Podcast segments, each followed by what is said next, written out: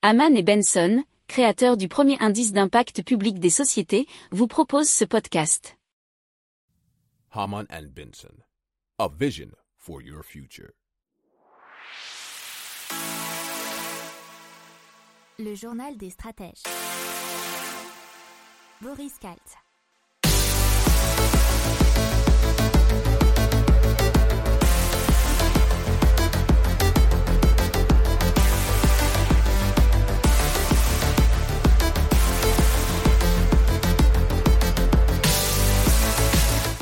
Bonjour à tous et bienvenue dans le journal des stratèges consacré aujourd'hui à l'hydrogène et on va parler d'une station euh, à hydrogène qui va être développée dans le Tarn. On va aussi parler d'une façon très propre de fabriquer de l'hydrogène à partir d'algues mais aussi euh, d'un catamaran euh, de plaisance propulsé à l'hydrogène. Vous écoutez le journal des stratèges numéro 198 et ça commence tout de suite.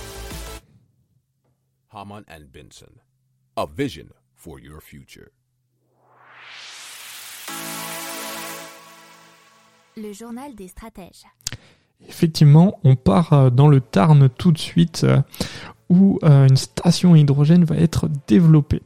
Alors, grâce aux développeurs d'énergie renouvelable nommés Amarenco notamment, mais aussi le constructeur et exploitant de stations d'avitaillement Seven, le spécialiste des travaux publics NGE et aussi le syndicat mixte de traitement des déchets ménagers Trifil, ainsi que le département du Tarn et la CCI locale, qui ont signé un accord de principe sur le développement d'une offre de stations à hydrogène sur le département.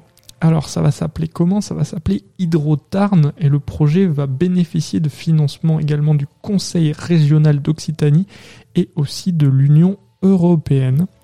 Euh, celui-ci, alors, ils ont pour l'ambition de former les bases d'un couloir européen nord-sud destiné en premier lieu à la mobilité lourde à hydrogène.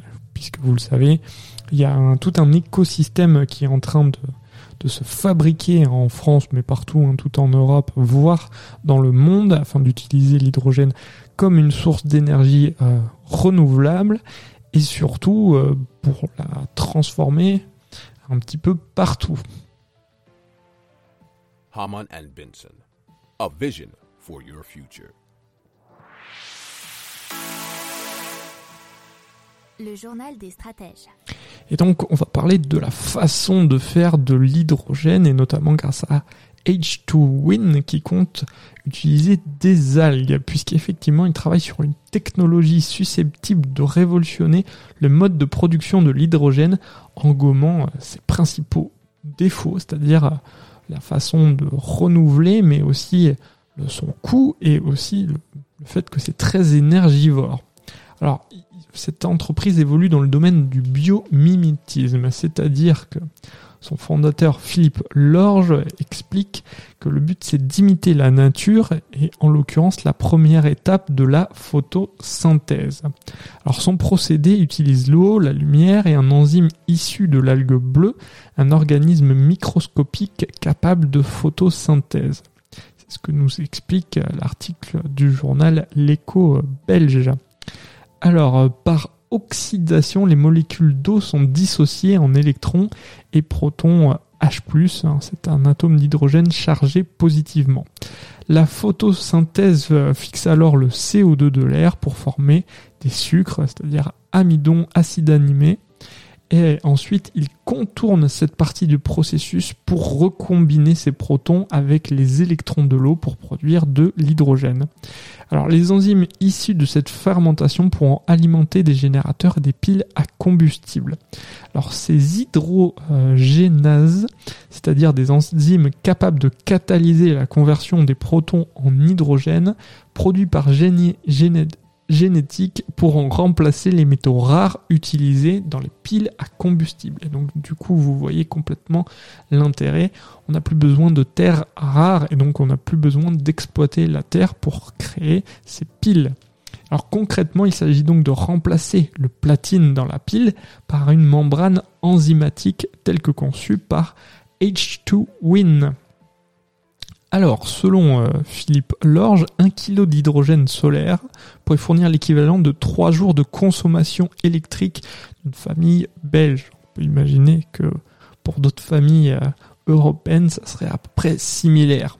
Alors, euh, pour le moment, le procédé n'est pas prêt pour la commercialisation, mais ça ne saurait tarder puisqu'ils ont maintenant établi que ces concepts fonctionnent, ils se donnent trois ans pour parvenir au stade des premiers accords de licence avec des fabrications de piles. Haman and Benson, a vision for your future.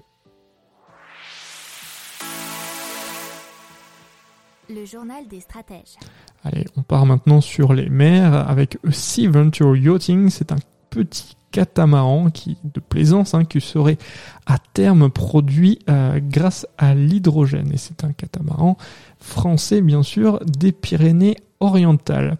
Alors, euh, pour l'instant, toutes les pièces sont fabriquées et assemblées en France et les bateaux seront assemblés dans un vaste entrepôt à Rivesaltes dans les Pyrénées orientales. Mais tout n'est pas fabriqué entièrement en France puisque les moules de flotteurs sont fabriqués par Netcam aux Pays-Bas, le mouliste de Gunboat, parce que ce sont, dit-on dans l'article du Parisien, les meilleurs en Europe. Alors d'ici 5 ans, euh, ASV Yachting espère présenter une gamme complète de bateaux à propulsion vertueuse. Haman and Benson, a vision for your future. Le journal des stratèges. Voilà, c'est terminé pour aujourd'hui. Je vous souhaite une excellente journée et je vous dis à demain pour plus d'informations. Ciao